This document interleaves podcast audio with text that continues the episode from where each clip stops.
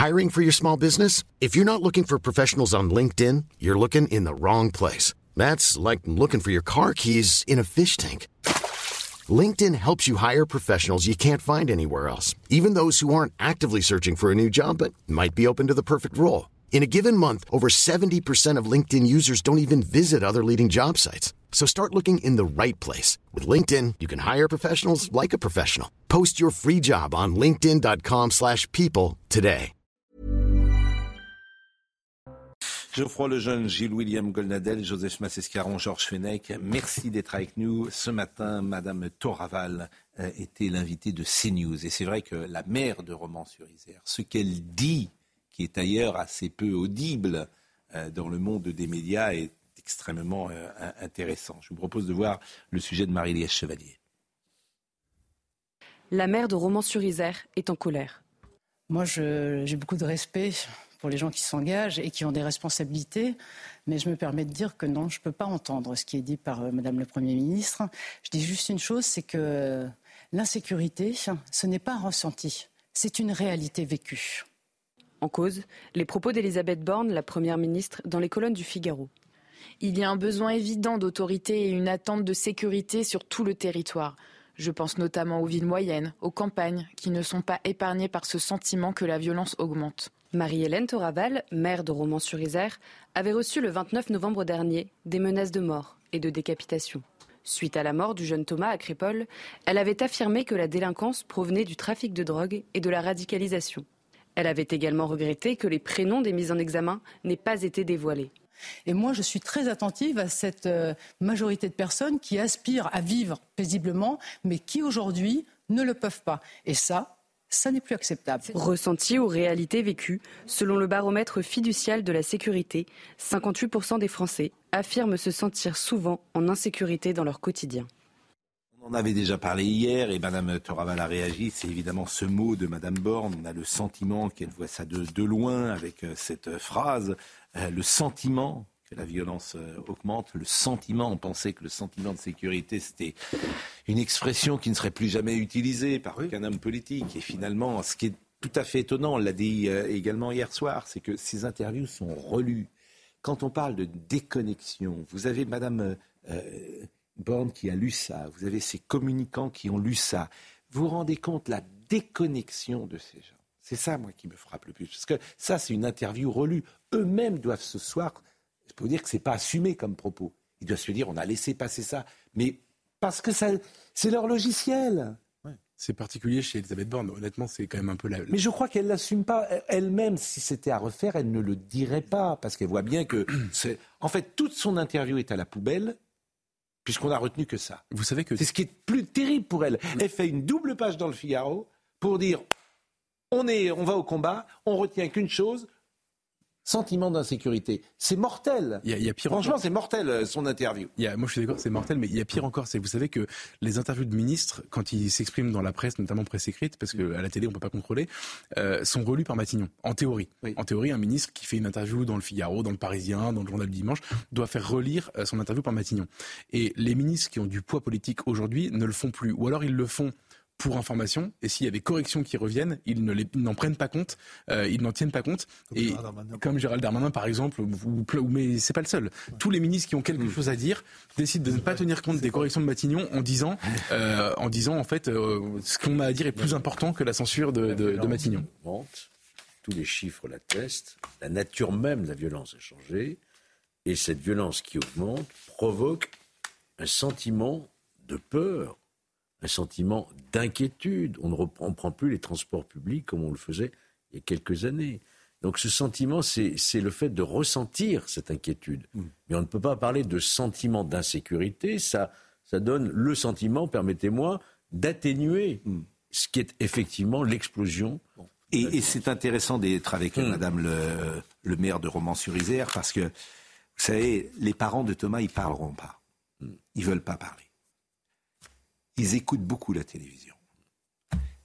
Ils lisent beaucoup les journaux et ils voient beaucoup de journalistes arriver euh, sur le terrain. Ils sont surpris, c'est tout ce que je peux dire. Et je ne dirais pas jusqu'à dire qu'ils sont écœurés, parce que je ne veux pas parler à, leur place.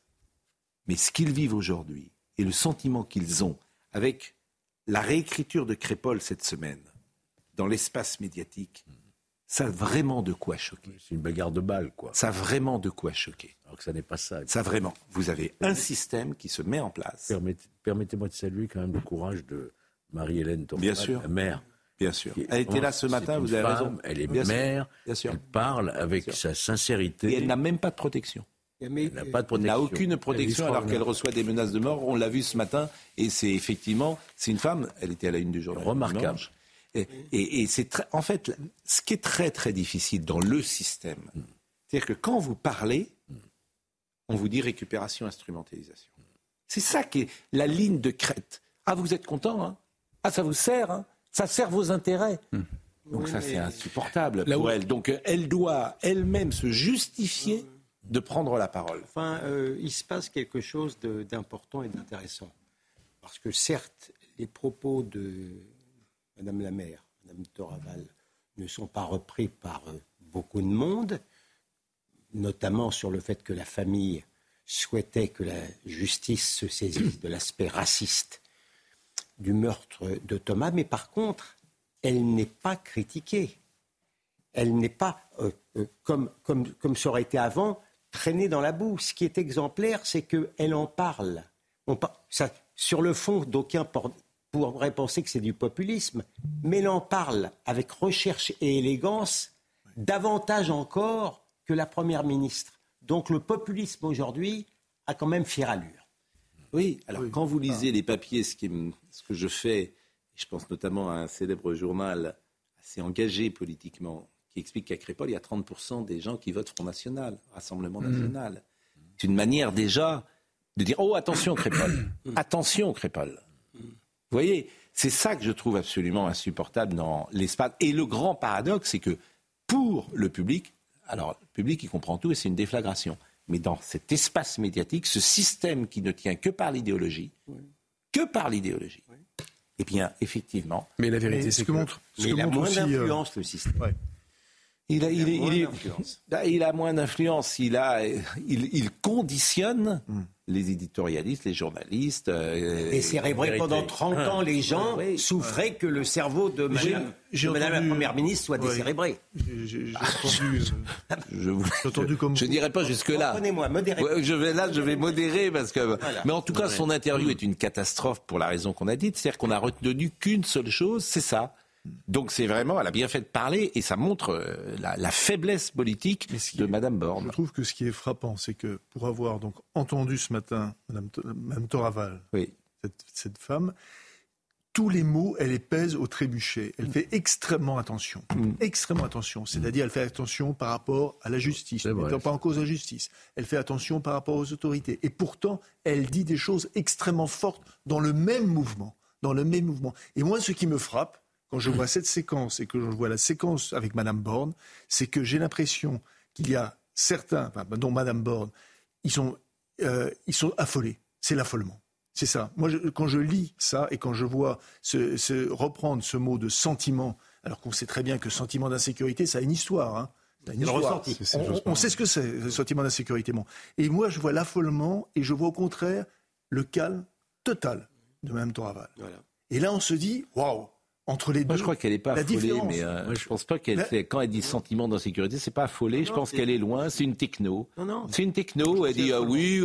Elle, traite ça comme. Un... Il n'y a qu'une chose, Madame. Euh, Moi, je crois qu'il y a de Il y a une chose où elle s'enflamme à chaque fois, c'est le combat contre le. Mais je, je, je crois qu'il y a de l'affolement. Je crois qu'il y a de l'affolement parce qu'ils ne savent pas comment répondre à ça.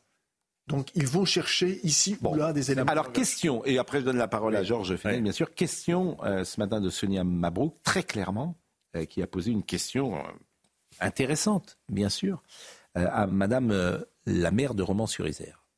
La sécurité, Madame le maire, est liée à l'appartenance. Pour cette minorité de délinquants qui, fait, qui font la loi, est-ce qu'ils se sentent français selon vous? Alors je pense que, je pense que non. Je pense que non. Je ne sais même pas comment ils se considèrent parce que bien généralement ils ont des origines euh, d'autres pays et finalement n'y ont pas vécu.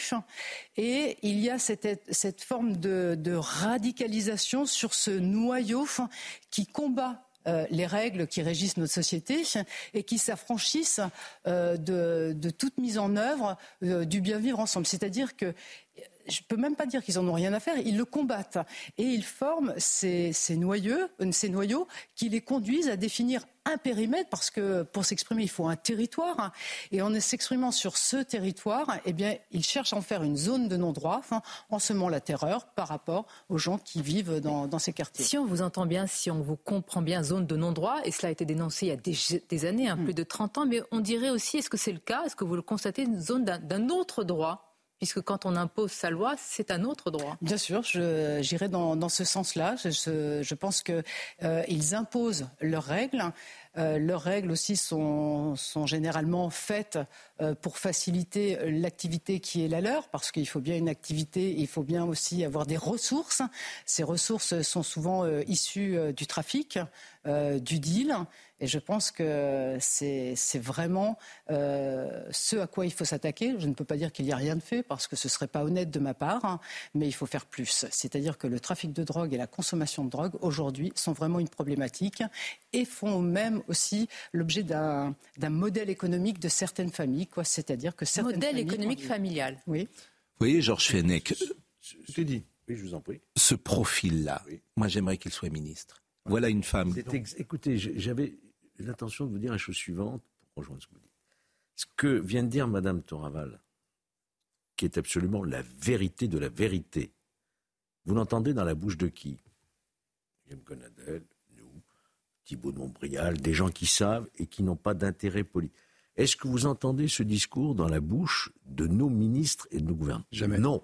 Vous n'entendez pas parler de zone de non-droit. Vous n'entendrez jamais le ministre de l'Intérieur dire oui, ces jeunes ne se sentent pas français. Jamais vous l'entendrez.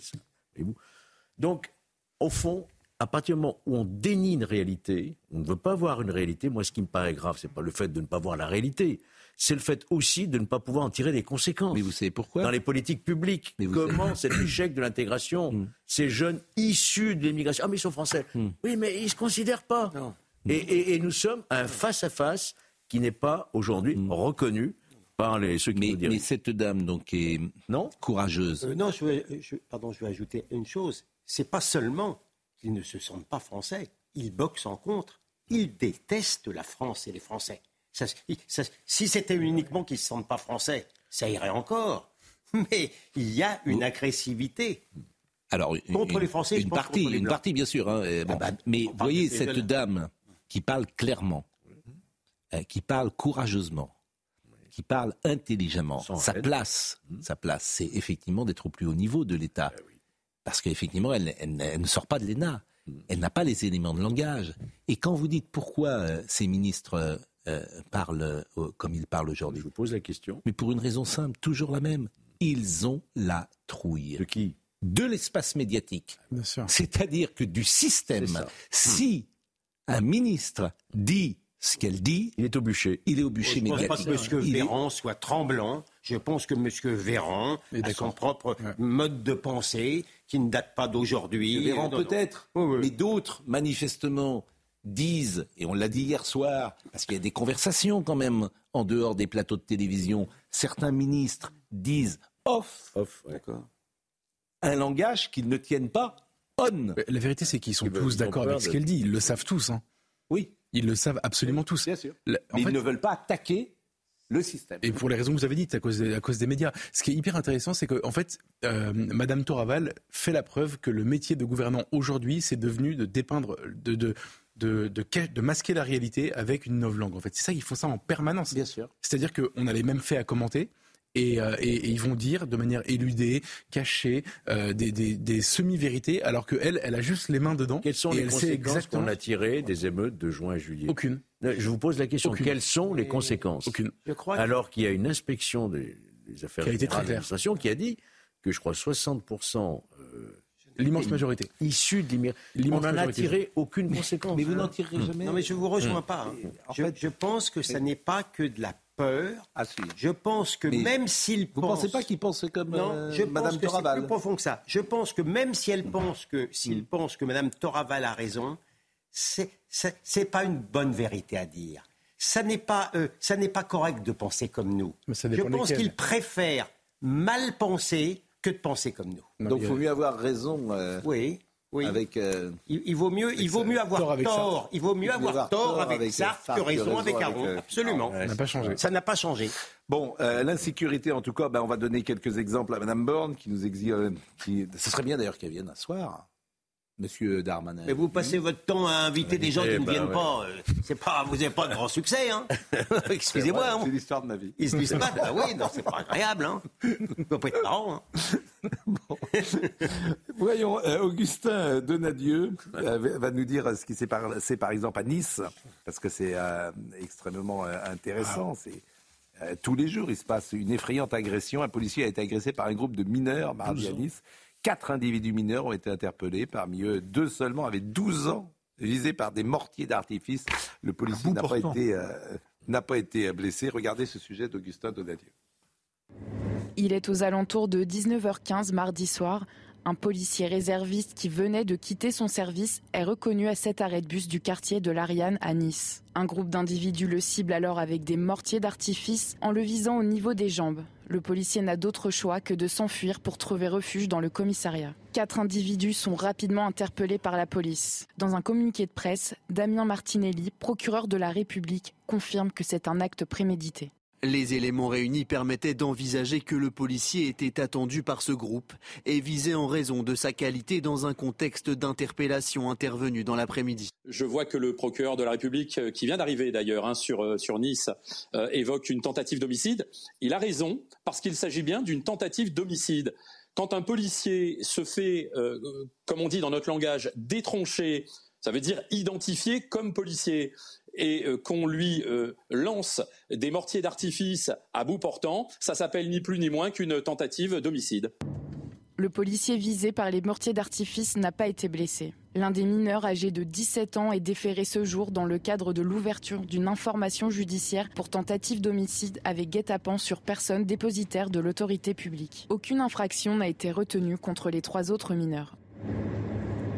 Et Sandra Buisson me précise que les deux jeunes de 12 ans n'ont pas participé aux faits concernant le policier réserviste agressé dans le quartier de l'Ariane. Les deux jeunes de 12 ans ont donc été euh, relâchés. Je voudrais qu'on écoute Grégory Joron qui représente euh, les policiers.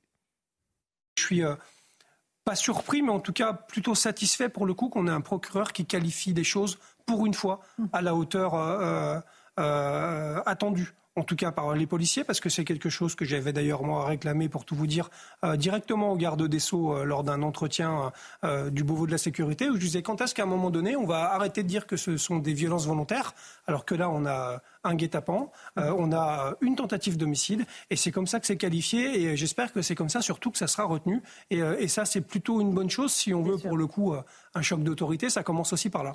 On en est surpris que les procureurs fassent leur job. C'est quand même extraordinaire.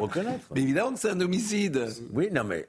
et on en est surpris de dire Ah, ben c'est bien le procureur a dit non. Il a... Jusque-là, c'était pas qualifié comme ça. Non, mais c'est formidable. Mais c'était qualifié comment? Bah, je sais pas. Regardez par exemple celui qui avait, qui avait traîné un policier sur 20 mètres. Et ah, bah, il a eu 35 jours, lui, de, de quoi? De... de tondeuse à gazon. De ton... Voilà, exactement. C'est ce que je dis, moi. Voilà, vous allez tondre et souvent, souvent, Nice, c'est. Ouais non, mais c'est bien. Hein, mais c'est très intéressant la réaction de M. Joron qui dit Ah, bah, le procureur a fait son job.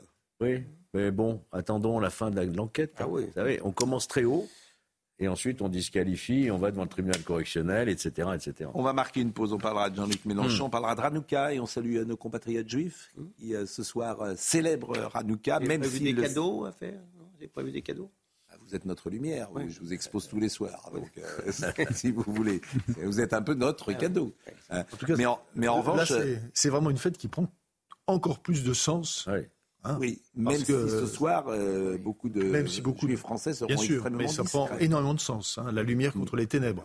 On les hein salue en tout cas. La joie, la joie contre, le, contre la volonté de mort. Donc c'est quelque chose d'important. Et combat. On les salue et on est avec eux euh, évidemment, dans cette période si particulière euh, qu'il traverse. La pause et nous revenons tout de suite.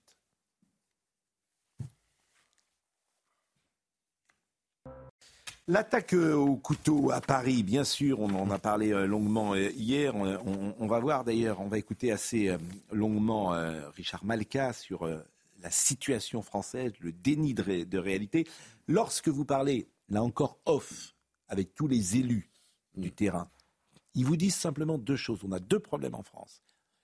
La drogue, XXL, partout, dans les campagnes, dans les villes, mais partout à un niveau, mais qui est invraisemblable. Je ne vais pas dire que c'est sous-traité dans l'espace médiatique, mais ça l'est quand même, disons, moyennement. Mais c'est absolument incroyable, la drogue. Les gens qui prennent de la coke, etc. C'est sidérant. Sidérant. Les jeunes, les jeunes, c'est sidérant. Ce qu'on voit, nous, par rapport à notre. Bon. Et le deuxième chose, l'islamisme, qui euh, ronge, effectivement, ou qui avance. Et M. Malka en parle très, très bien. liés les deux. Hein.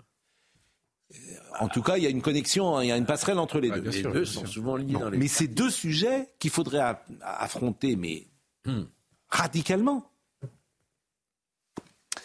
Augustin Donadieu, euh, Maxime Leguet plus exactement, revient sur euh, l'attaque au couteau à Paris. On écoutera après M. Malka. Armand Radja pour Miandoab est de retour en prison.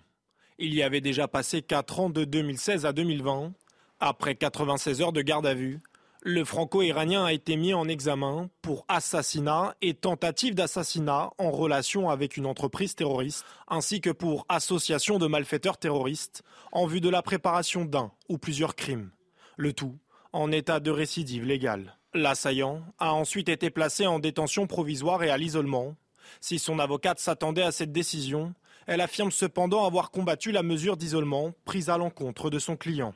Évidemment que je l'ai euh, combattu et malheureusement euh, je n'ai pas obtenu euh, qu'elle ne, procère pas. Donc le juge des libertés de la détention a estimé que à la fois pour la sécurité de mon client mais également pour la sécurité du personnel pénitentiaire, il était indispensable qu'elle soit retenue et mise en œuvre. Armand Raja pour Miandoab a assuré avoir répondu à l'appel de l'État islamique de s'en prendre à des membres de la communauté juive. Une attaque qui a eu lieu à quelques pas seulement du jardin mémorial des enfants du Veldiv, une cible envisagée par l'assaillant. À ce stade, et selon une source proche du dossier à CNews, rien n'indique que d'autres personnes que lui aient été au courant de son projet criminel. Georges Fenech, vous disiez quelque chose de très juste tout à l'heure. Ce qui est le plus intéressant dans la société est dit non pas par des hommes politiques, mais par des observateurs euh, de la vie politique. Oui, c'est vrai. Euh, hmm. C'est le cas de Richard Malka. C'est le cas de Richard Malka, des avocats, euh, des spécialistes, je citais Thibault de Montbrial, qui vient nous dire ce qu'il en est. Alors écoutons hein. Richard Malka, il était interrogé ce matin sur RTL, le déni de réalité. Ah, on rate quelque chose quand, on, quand on ne regarde pas la réalité, quand on ne veut pas l'entendre. Le déni de réalité, ça, ne, ça mène effectivement toujours à des ratages. On a été naïf à l'égard d'une idéologie religieuse hyper structurée, conquérante, euh, et on a laissé faire. Euh, or, la liberté aussi, c'est un combat et une conquête. Mais il y a une prise de conscience qui déjà euh, aurait dû avoir lieu bien avant Samuel Paty. Euh, depuis l'année 2000, les rapports dans l'éducation nationale se succèdent sur le recul de la laïcité. Ça, on l'a dit 50 fois autour de la tête, 100 fois, 1000 fois, et j'ai envie de dire que la loi immigration qui est en train de se mettre en place, mais elle est, elle est en dessous des enjeux. C'est clair elle est en dessous des enjeux. Donc jusqu'à quand, jusqu'à quand ce déni de réalité qui existe toujours euh, va-t-il perdurer? Le problème, c'est les médias. C'est pour ça que c'est pour ça que je suis souvent euh, un petit peu en désaccord avec mon ami Richard Malka parce que pointer uniquement l'islamisme, comme il le fait très bien, sans pointer le caractère excessif de l'immigration, ça ne, ça ne veut rien dire.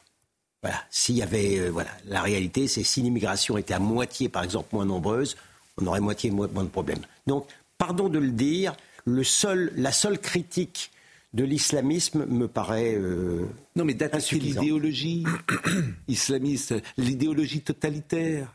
mais en fait, quand vous regardez, Pascal, je suis désolé, mais euh, les Français sont d'accord, si vous prenez tous les sujets qui nous occupent euh, dans l'actualité en ce moment, délinquance, insécurité, islamisme, euh, drogue, on en parlait tout à l'heure, les Français sont d'accord entre 70 et 80% CNews fait toutes les semaines des sondages pour savoir l'opinion des Français. C'est une écrasante majorité de Français qui sont d'accord pour faire ce que l'on professe, par exemple, sur ce plateau. Les politiques, vous l'avez dit, en off, sont d'accord. Il leur manque juste du courage euh, ou une latitude pour le faire. Euh, les Français donc sont d'accord. Les forces de l'ordre sont parfaitement d'accord, voire euh, encore plus motivées.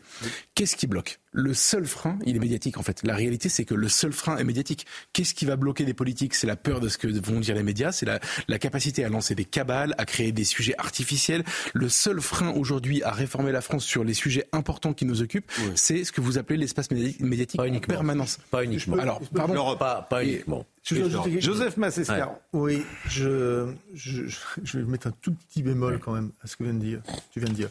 C'est que moi, le problème, c'est n'est pas l'espace médiatique, c'est l'entre-soi. Parce qu'il existe, bah oui, bah oui. c'est-à-dire il existe, politique, publiciste, espace médiatique, intellectuel, euh, euh, conseiller euh, de, de chef d'entreprise, ayant des responsabilités importantes dans l'enseignement à Sciences Po, etc. Il existe une camérilla qui est dans l'entre-soi. Qui est dans l'entre-soi. Et quand Richard, bah, quand, quand Richard Malka pardon, parle de déni de réalité, c'est à ça qu'il pense. C'est-à-dire que lui-même, d'ailleurs, il appartient à, à, cette... Et il s'extrait de ça depuis maintenant plusieurs années. Mm. Il s'en extrait pour dire oui, je m'en extrais parce que je vais dénoncer quelque chose, c'est-à-dire je vais dénoncer cet entre-soi. Deuxième passage, euh, est-ce que les lois, euh, dit-il, c'est bien de changer les lois, mais il faut surtout attaquer l'idéologie Peut-être qu'il faut la changer, peut-être qu'il faut la durcir, mais ça ne résoudra rien. si, vous ne vous attaquez pas à l'idéologie, bah vous ferez que du curatif. Ça sera a posteriori. Euh, moi, j'aimerais plutôt qu'on forme les esprits à ce rêve qui était euh, euh, la laïcité, euh, qui était l'universalisme, qui, était la défense des libertés, qui était la formation des esprits libres, des libres consciences. Et vous y croyez la mais il y a toujours de l'espoir. Et si on arrête d'y croire, alors on a perdu. Encore une fois, la liberté, c'est un combat et c'est une conquête. C'est en combattant qu'on n'a pas peur. Quand on ne combat pas, on a peur. Mon sentiment, si vous voulez, je ne crois pas que la crainte de l'espace médiatique soit l'explication total, global de ce déni du gouvernement. Je pense qu'il y a une véritable crainte d'allumer euh, un conflit euh, sur notre sol.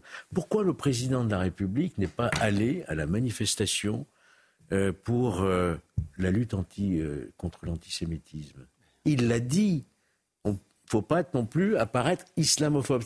Il y a cette crainte, finalement, d'exacerber ce sentiment qu'on pourrait être islamophobe quand on attaque l'islam politique. Dernier Et je crois qu'ils ont peur de ce face-à-face. Surtout depuis les émeutes de l'été dernier, ils ont cette crainte d'allumer des presses et ils préfèrent ne pas. Honnêtement, Georges, quand Gabriel Attal, enfin quand, quand les policiers sont allés chercher, ou les gendarmes, je crois, sont allés chercher un gamin mm. harceleur en septembre dans son collège euh, pour lui passer les menottes et le sortir du, du, du collège, on a tous pensé, moi le premier, qu'il y aurait une réaction médiatique, une bronca atroce. Ça n'a pas été le cas parce qu'en réalité, quand vous osez le faire, en vous mais évidemment, je me fiche des réactions. Mais évidemment, et eh ben, les Français étaient parfaitement d'accord. Mais évidemment, c'est pour ça que sur beaucoup de sujets, je pense qu'on devrait. Évidemment que c'est un vraisemblable manque de courage, bien sûr. Dernier passage de Richard Malka sur la. Non, non, je suis d'accord. Mais non, mais pas contradictoire. Non, euh, pas contradictoire. Euh, Il y a la peur. Oui, bah, ils ont tous la trouille. Donc, qu'est-ce que vous voulez que je vous dise euh, Richard Malka, dernier passage sur la religion.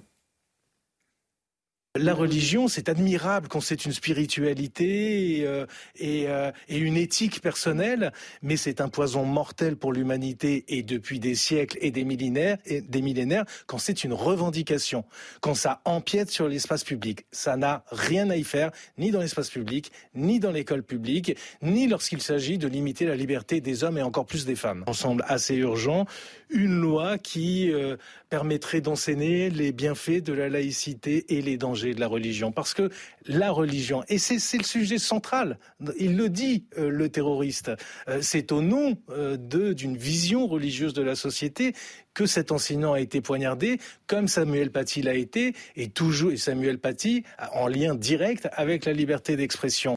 Et la religion catholique n'est évidemment pas euh, totalitaire. Euh, Elle n'est pas totalitaire. Faire le procès de la religion, pardon, c'est c'est pas du tout, c'est pas du tout le, le, le, bon débat de mon point de vue, mm, mm. Euh, parce que il n'y a qu'une religion, à ma connaissance, aujourd'hui, qui tue pour tuer. je, ne sache, je ne sache pas que les catholiques ou les juifs aient qualité de croyants aillent tuer. Donc, hmm. pointer. vous, avez, des bouddhistes qui tuent pour tuer. Euh, vous avez. Bah oui, je suis désolé. Euh, non, en France. pas en France. non, non, non, par le monde. Je parle le monde. non, mais il y a des religions. C'est l'islamisme et l'islam. C'est toujours le débat. C'est l'islamisme qui tue et ce n'est pas la. Non, mais pardon, faire, faire, euh, être le chantre de la laïcité, je ne pense pas que ça soit le bon angle. Moi, personnellement, personnellement, je préférerais, vous voyez, hmm. quand je vous disais autrefois que la cloche me donnait le bourdon, si la France était aujourd'hui un tout petit peu plus, plus empreinte de catholicisme, eh bien, je crois que je m'en porterais mieux moi-même. Oui, parce que c'est. Donc, je suis pas un ennemi de la religion. Est-ce qu'elle était de religion? je, comprends parce qu'effectivement, je pense qu'il y a d'ailleurs beaucoup de gens, peut-être ces derniers mois, ces dernières années, qui se sont rapprochés de la religion catholique parce qu'au-delà du message euh, du Christ, c'est l'histoire de la France avec laquelle ils ont renoué. C'est-à-dire qu'ils sont entrés dans une église et ils ont vu des gens avec qui ils se sentaient en, communion, en, communion dans tous les sens du terme. Et en plus, ça ne veut rien dire, pardon, parce que l'homme est un animal religieux. Le gauchisme est une religion. Hmm. Le wokisme est une religion. On sera toujours religieux. Hmm.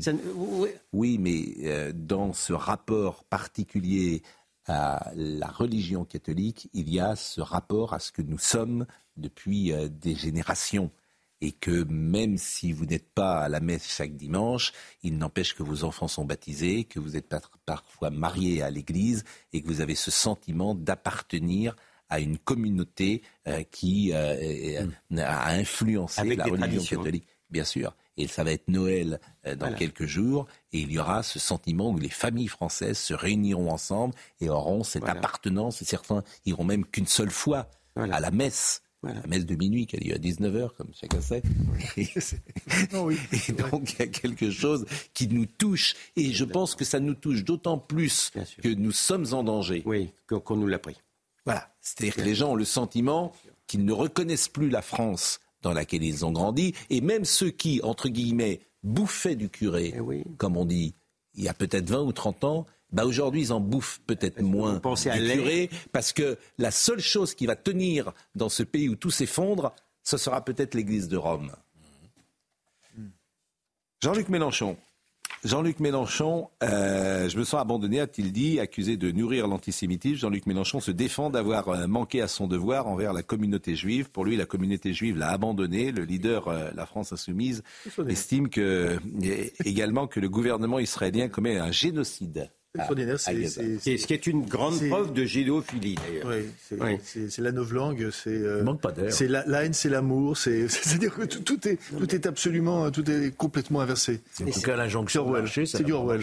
la guerre, c'est la paix, c'est euh, non mais l'inversion est l'inversion est, totale la, vraie question, c'est aussi pourquoi lui, euh, pourquoi lui a abandonné euh, la, communauté juive. Mais il l'a jamais. Même s'il n'a jamais été. J'allais venir. Même s'il n'a jamais été en raison, pardonnez en, en, raison de son de, son substrat politique, de sa formation politique, parce que la formation, euh, il y, a une chose qu'on ne dit jamais, par exemple, que me, pardon, hein, je suis désolé, je vais être compliqué, une seconde, une seule seconde, c'est promis, c'est promis. Mélenchon d'où il vient? À l'origine, c'est un parti trotskiste qui s'appelle le Lambertisme. Ce qu'il faut savoir, ce qui n'est jamais dit, jamais Pascal Pro, c'est que le lambertisme, M. Lambert, M. Lambert dans, les, années 30, qui a commencé son parcours de, de, trotskiste, qui, a, qui, a, qui, est allé vers le Parti communiste internationaliste, en 42-43, en 42-43, figurez-vous, Pascal Pro, que les Lambertistes ont rejoint le Rassemblement national populaire de Marcel Déat. Mhm. Vous m'avez entendu? De Marcel Déat. Tout ce que je dis peut être vérifié. Mais oui, mais Tout est vérifié. Et non seulement ils l'ont rejoint, par entrisme, etc., mais en plus, ils ont écrit des tribunes dans les organes de, de, et ils ont même pris la parole au congrès de fondation. Donc, si vous voulez, euh, il y a quand même également, je suis désolé, il y a un substrat idéologique. Hmm. Si les, mais oui, si les intellectuels faisaient leur boulot, pardonnez-moi, c'est quelque chose qui rappellerait Gilles William. C'est vrai ou pas? C'est Quel rapport avec Mélenchon non mais, non, mais, il est dans cette tradition, mais il y, avait, euh, euh, Onfray citait Jaurès, les, les passages antisémites de Jaurès n'ont rien à envier à ceux de Maurras. La réalité, elle est là. Et aujourd'hui, il n'est pas là-dedans. Il explique que les Juifs sont un peuple déicide. Il explique que Jésus a été crucifié par ses compatriotes. Hmm.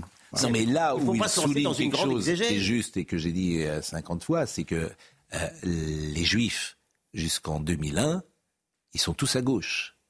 Hmm. Et 2001 change la donne. Et, ils ont bien compris que ceux qui les défendent, aujourd'hui, c'est plutôt la droite, puisque la gauche les vendra à l'islamisme. C'est vrai. Donc c'est un changement quand même majeur. Pas toute la gauche. Soyons honnêtes. parce que... Je pense à Manuel Valls, je pense à... Oui, mais Manuel Valls, il est... que Manuel Valls, c'est encore de gauche. Non, j'en connais beaucoup d'autres. Oui, mais minoritaires. En fait, ils ont bien compris, croyez-moi, ils ont bien compris qui les défend aujourd'hui. Et c'est pour ça d'ailleurs que... Oui, globalement, vous avez raison. Bah, et, et, je dis, de 1789 à 2001, en gros, les Juifs, à grands traits, ils sont de gauche, avec effectivement une bourgeoisie catholique en France qui est parfois antisémite disons-le, souvent antisémite. Donc ils ont bien compris, la figure de proue, euh, c'est euh, Robert Badinter en 80, c'est le summum, bien, évidemment. Et puis à partir de 2000... enfin, ils sont tardés, il y en a, euh, la communauté juive organisée a un petit peu tardé à se réveiller. Hein. Vous m'empêcherez. Enfin aujourd'hui, manifestement, ah, bah même le, cri, le CRIF avec qui que j'entends, le CRIF est sur des positions assez différentes et se rapproche de vous. Oui, bah oui, moi qui ai de la mémoire, j'aurais préféré que ça soit... ah oui, mais mieux vaut tard que jamais. Ranuka. Ranuka. Euh, d'abord, je crois qu'on a une image euh, que je voulais euh, vous proposer. C'est où? C'est Place de la République? Place de la République. Ranuka, c'est une fête à la saveur évidemment particulière dans un contexte marqué par le conflit au Proche-Orient, par la menace terroriste. La fête de Ranuka qui commence ce soir aura une saveur pour la communauté juive de France. Ranuka et c'est un mot en hébreu qui signifie euh, la fête de la dédicace, appelée aussi la fête des Lumières, qui se célèbre chez les Juifs par des illuminations accompagnées de bénédictions, de prières, de lectures bibliques, sauf que ce soir, peut-être, euh, ça se fera dans une certaine discrétion. Voyez le sujet de Mathilde Ibanez. C'est une fête de Hanouka à la saveur particulière cette année pour les Juifs. Certains fidèles qui finalisent leur achat de bougies nous confient leur inquiétude. Je ne mettrai pas mes bougies, enfin mon chandelier, euh, devant la, fenêtre. C'est pas la peine d'attirer, euh, euh, des problèmes. J'ai rentré ma mezouza à l'intérieur. Je ne voulais pas qu'on m'identifie comme foyer juif. Dans ce contexte anxiogène, le Conseil représentatif des institutions juives de France tient à ce que les événements prévus soient maintenus et qu'aucun croyant ne cède à la peur. J'espère que les fêtes de Hanouka rassembleront très largement euh, pour démontrer qu'il euh, n'y a pas euh, de cadeau fait aux antisémites et aux terroristes et nous sommes là et nous ne reculerons pas. Mais pour le rabbin, aucun doute, les Juifs de France seront présents pour fêter ensemble Hanouka. On n'est pas du tout angoissé, non, on va toujours faire de plus en plus de fêtes et d'allumage public dans les rues pour la lumière, puisque c'est tout le principe de Hanouka, c'est la victoire de la lumière sur les ténèbres et même la transformation des ténèbres en lumière. Le ministre de l'Intérieur a exigé des préfets une grande vigilance en leur rappelant le niveau très élevé de la menace terroriste en France. Assurer une vigilance renforcée par une présence statique visible aux heures d'arrivée et de départ des fidèles lors des rassemblements et offices. La fête de Hanouka commencera ce soir jusqu'au 15 décembre. Je salue Rachel Kahn qui nous écoute et qui euh, nous dit bonne fête de, de Hanouka à vous, des lumières sur un chandelier qui se conjugue avec l'esprit des lumières, écrit-elle justement, notre héritage humaniste, universaliste. Aussi ce soir une spéciale dédicace à la ville de Lyon qui fête les lumières, ironie républicaine, dit-elle. Et, c'est vrai que euh, c'est la tradition humaniste, bien sûr.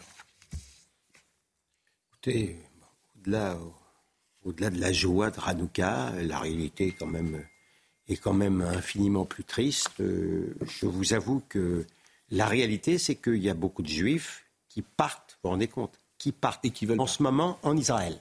Alors qu'Israël n'est pas considéré en ce moment comme un, havre de paix ou, un, ou le refuge idéal. C'est vous dire à quel point les juifs français ont peur. Mais pour autant, ça n'a pour moi aucun sens de se cacher. Euh, si on en est réduit à se cacher, euh, alors c'est que. Alors dans ce cas-là, il vaut mieux partir. Autre sujet bien différent, euh, celui-là, c'est le périphérique parisien. mais au-delà du périphérique parisien, c'est un sujet qui va intéresser bientôt sans doute tous les Français, puisqu'il y a une volonté de baisser fortement le niveau de la vitesse. Alors Emmanuel Grégoire euh, de la mairie euh, de Paris a rappelé que le périph allait passer à 50 km heure et que ça se fera. Mais euh, voyez ce qu'a dit Clément Beaune, le ministre des Transports, parce qu'il y a un bras de fer entre la mairie de Paris et l'exécutif. En 2024, mm. nous ne prendrons pas la décision, nous ne validerons pas la décision du périph à 50 km/h. Je pense que c'est, je le dis, prématuré. Vous avez prévenu Anne Hidalgo. Oui, vous l'avez dit Anne Hidalgo. oui, bien sûr. que vous le dites ce matin, mais. je l'ai dit déjà publiquement, je ne l'ai pas caché. Et c'est une décision, je le maintiens, qui doit être concertée. Vous aviez dit vos doutes, mais pas oui. Qui doit être vue avec euh, les départements limitrophes, avec la Seine-Saint-Denis, avec le Val-de-Marne, avec la région Île-de-France. Vous ne pouvez pas décider pour les autres sans aucune concertation et ensuite dire euh, moi je suis pour la démocratie participative. Il faut ouvrir le jeu, il faut discuter. Mais là-dessus, euh, il est clair que c'est le gouvernement qui a raison, parce que ce périphérique, que je connais bien pour le prendre tous les jours, euh, il est d'intérêt essentiel. Donc il ne relève pas uniquement de la commune de Paris. Il faut l'accord, ah bah, la validation de l'État. Et d'ailleurs, Paris en est bien conscient, puisqu'ils ont déjà évoqué la, possibilité d'un recours devant une juridiction administrative si, euh, si le gouvernement ne valide pas cette décision. Donc il faudra bien sortir évidemment de cette situation marre entre les conflits entre le gouvernement et Paris, c'est régulier. Hein. Sur la drogue, sur le crack, sur, euh, sur les migrants, à chaque fois on a des conflits politiciens. En réalité, c'est le gouvernement qui doit dire quelle est la vitesse sur bientôt, Bientôt faire le tour du périph prendra autant de temps que faire un Paris-Tahiti. C'est peut-être le projet politique de Honnêtement, on n'est jamais à 50 à l'heure sur le périph'. Si. Un faux, si, Les rares moments où vous pouvez conduire un faux sujet. moi, je suis non, Pascal. Hein. Euh, la, vous êtes comme il y a, la mais quand il y a du, il est toujours embouteillé ah bah, le périph. Il y a des accidents ou d'un. Mais il est toujours embouteillé. de, de 8 heures du, à part à partir de 22 heures ou 23 heures peut-être, de, de, de, de 6 heures du matin jusqu'à 21h ou 22h, je pense pas qu'on puisse rouler à 50 à l'heure sur le périph', il est embouteillé. Donc la limitation sert à rien, c'est-à-dire que à rien, c'est que de la com. En, permanence, vous êtes de la com à 70. Bien sûr. par hasard, vous pouvez rouler à 70, c'est pas très rapide non plus. Mais vous avez parfaitement raison, c'est que de la com, c'est-à-dire que vous pourriez rouler à 70 et c'est pour ça que c'est en fait c'est très bête hum. comme toujours, hum. mais euh, on est aujourd'hui dans une société idiote donc euh, voilà, puisque de 6h du matin à 21h à 22h, tu peux pas rouler à voilà, ça. 70 et les seuls moments où tu pourrais rouler à 70 c'est parce qu'il y a personne hmm. à après 22h ou 23h. Donc euh, pendant une heure ou deux heures ou cinq heures ou la nuit, ça poserait aucun problème, mais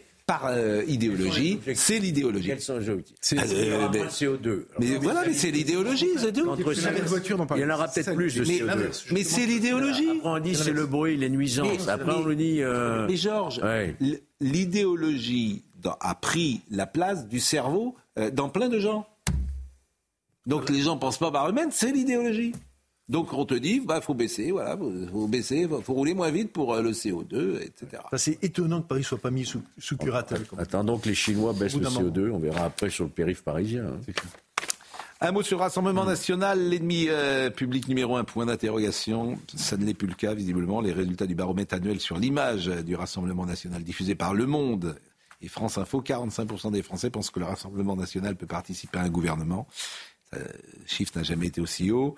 54% euh, des Français euh, sont, en désaccord avec les idées du Rassemblement national. C'est le chiffre le plus bas depuis le début du baromètre. c'est le bon.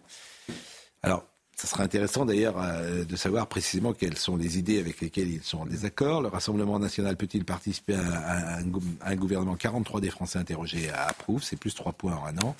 49% euh, des Français considèrent également que Jean-Luc Mélenchon est un danger pour la démocratie. Ce n'est que 49%. Vous voyez, ce n'est qu'un Français sur deux. C'est quand même... Euh, on pourrait presque s'en étonner. Euh, voilà ce, ce, sondage, ce baromètre annuel. 34% des sondés estiment qu'elle ferait une bonne présidente de la République, Marine Le Pen. C'est un chiffre aussi qui a rarement été aussi haut ce qui est amusant, c'est que le monde en parle avec un enthousiasme très modéré, très relatif, mais il continue, comme beaucoup de médias, à appeler le RN l'extrême droite, mais pas le, la France insoumise. La France insoumise n'est toujours pas étiquetée d'extrême gauche. Vous voyez quand même comment les mots sont piégeux. De la même manière que vous avez quelqu'un qui est droitier, mais il n'existe pas de gaucher en politique. Voilà. Je ne suis ni croyant ni pratiquant, mais ce soir, plus que jamais, j'allume la première bougie de Hanouka. C'est la victoire de la lumière sur l'obscurantisme. Tel Judas Maccabée. Hum, les Juifs restent debout. Je salue Alain Jakubowicz, qui nous écoute ce soir. On l'embrasse. À bonne ville de Lyon, qui a dit des choses remarquables lorsqu'il est passé. qui fête les Lumières demain aussi. Hein. Ah oui, parce que vous, vous êtes lyonnais. Eh oui. Donc, mais la, fête, c'est la grande fête des Lumières lyonnaises. Ah, Exactement. Et une fête religieuse. Aussi. Mais dites-moi, je fais juste une petite parenthèse. Vous êtes dernier du championnat en football, Lyon? On, on, non, mais on, risque de passer en Ligue 2. La fête des Lumières à Lyon, c'est, vous me faites peur parce que vous avez eu un grand président pendant des années qui s'appelait Jean-Michel Aulas. Depuis qu'il n'est plus là. Euh, mais il faut le rappeler peut-être. Il va falloir le rappeler, je crois. Oui. Effectivement, euh, c'est peut-être lui qu'il faut rappeler. Oui. Non, parce que l'Olympique lyonnais est dernier du championnat de France. de passer en Ligue 2. Vous vous rendez compte? Bah, Lyon en Ligue 2 qui a gagné 8 championnats de France d'affilée il y a quelques années. Ah oui, ça quand même, je suis, euh, je suis euh, extrêmement. Bah, puisqu'on parle d'ailleurs football. Mais vous dites ça pas avec jouissance. Hein, non, mais pas... alors, non, non, parce que... franchement, je, moi, je, je ne me réjouis. Mais pourquoi vous diriez ça Mais moi, j'aime beaucoup la, réalité. D'abord, je crois que oui. Voilà, c'est sept. Vous avez dit huit titres, c'est sept titres. Sept, c'était sept, d'affilée, oui, oui. Sept consécutifs, l'Olympique Lyonnais. Oui, oui. Et Jean-Michel Aulas, c'est sans doute le. Ouais plus grand président euh, de l'histoire du foot français. Et qui a construit ce magnifique stade. Mais bien sûr, donc, mais je suis quand même très très inquiet, euh, évidemment, pour vous. Puisqu'on parle un peu football, disons un mot de Pogba. Parce que Pogba, euh, je ne sais pas si vous savez ce qui lui arrive, c'est peut-être la fin de sa carrière. quatre ans de suspension ont été requis aujourd'hui contre lui. Il est testé positif à la testostérone en, en août dernier. C'est intéressant parce qu'on fait toujours le procès qu'il n'y a pas de contrôle dans le football sur euh, le dopage, ce qui n'est pas vrai, la preuve. Donc, euh, voyez euh, le sujet, on pourra en parler ensemble parce que Paul Pogba, c'est peut-être la fin de sa carrière. Un complément alimentaire, voilà la substance en cause. Paul Pogba a admis en avoir pris sur les conseils d'un ami médecin exerçant à Miami, praticien que le milieu de la Juventus avait l'habitude de consulter. Petite pilule, gros effet et début des ennuis. 20 août, le champion du monde 2018 est contrôlé positif à la testostérone lors de la première journée de Serie A, quand bien même il est resté sur le banc à Oudine. Conséquence, le 11 septembre, Pogba est suspendu à titre provisoire et n'a plus le droit de s'entraîner. 6 octobre, l'échantillon B est lui aussi positif. L'international de 30 ans est depuis lors à se battre avec ses avocats pour prouver sa bonne foi et sa non-intentionnalité. Mais aucun accord n'a été trouvé avec les instances italiennes. Le Français devra donc désormais se défendre devant le tribunal national antidopage et tenter d'échapper aux 4 ans de suspension requis par le parquet italien antidopage, la peine la plus lourde dans ce type d'infraction en application des directives de l'Agence mondiale antidopage. Ben, ce serait la fin de sa carrière. Alors après l'histoire du marabout, maintenant l'histoire du dopage, il les accumule. Hein. Ce grand joueur. C'est un grand joueur, effectivement, et euh, le réquisitoire est conforme donc à la peine maximum encourue par euh, Paul euh, Pogba, et la suspension peut être réduite de, moitié si le Français démontre une non-intentionnalité. elle peut même être limitée à quelques mois si l'usage de la substance a eu lieu hors compétition et n'est pas lié à son niveau de performance. en tout cas, l'annonce sera faite, le jugement sera fait ces prochains jours. Voilà ce que nous pouvions dire euh, ce soir euh, sur euh, l'actualité. On peut peut-être évoquer cette journée de, demain, de, la journée des Lumières, disiez-vous, et c'est également la fête de l'Immaculée Conception. Puisque Marie aussi. L'histoire dit que c'est la Vierge Marie qui a sauvé Lyon de la peste.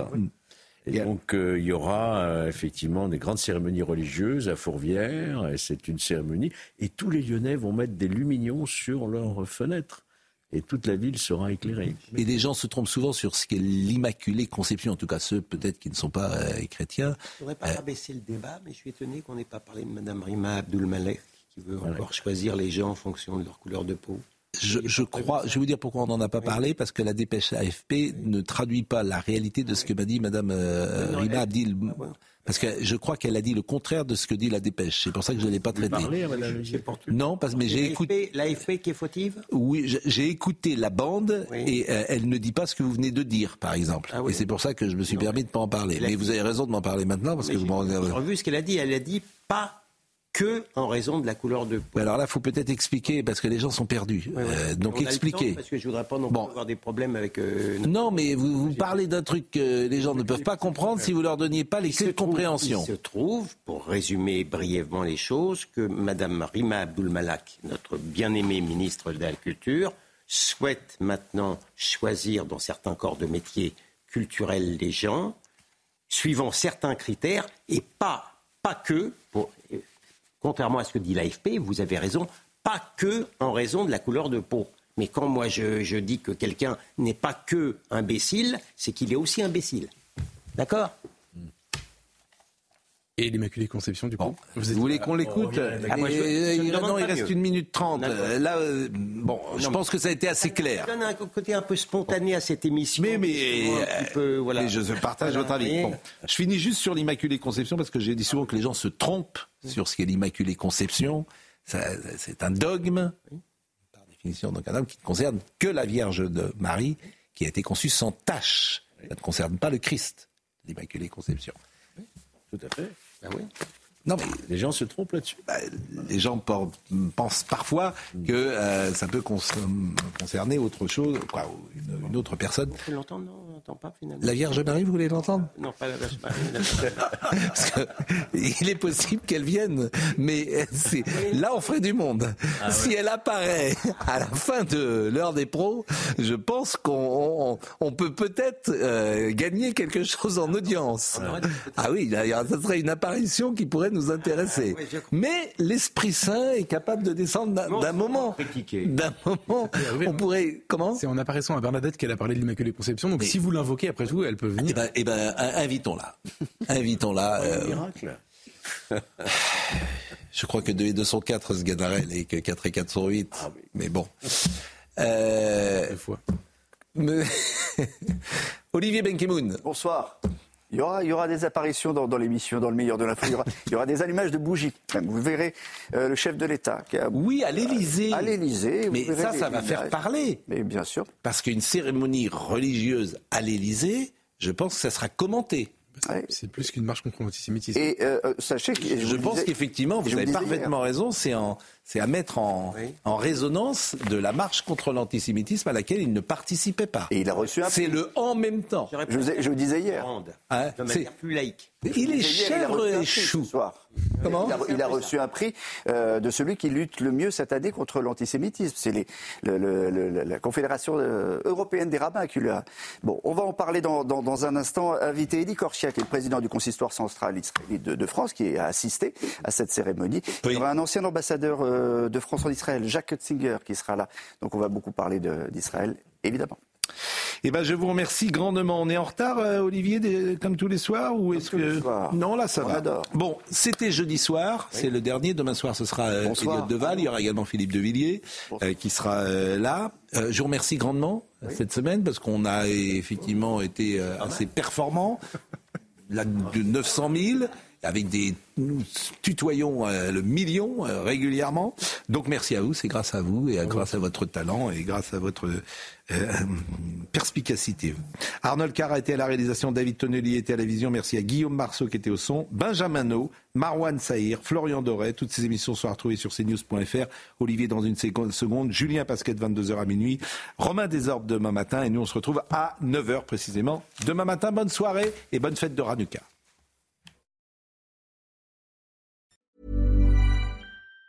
Even on a budget, quality is non-negotiable. That's why Quince is the place to score high-end essentials at 50 to 80% less than similar brands. Get your hands on buttery soft cashmere sweaters from just 60 bucks, Italian leather jackets, and so much more. And the best part about Quince, they exclusively partner with factories committed to safe, ethical, and responsible manufacturing. Elevate your style without the elevated price tag with Quince. Go to quince.com slash upgrade for free shipping and 365-day returns.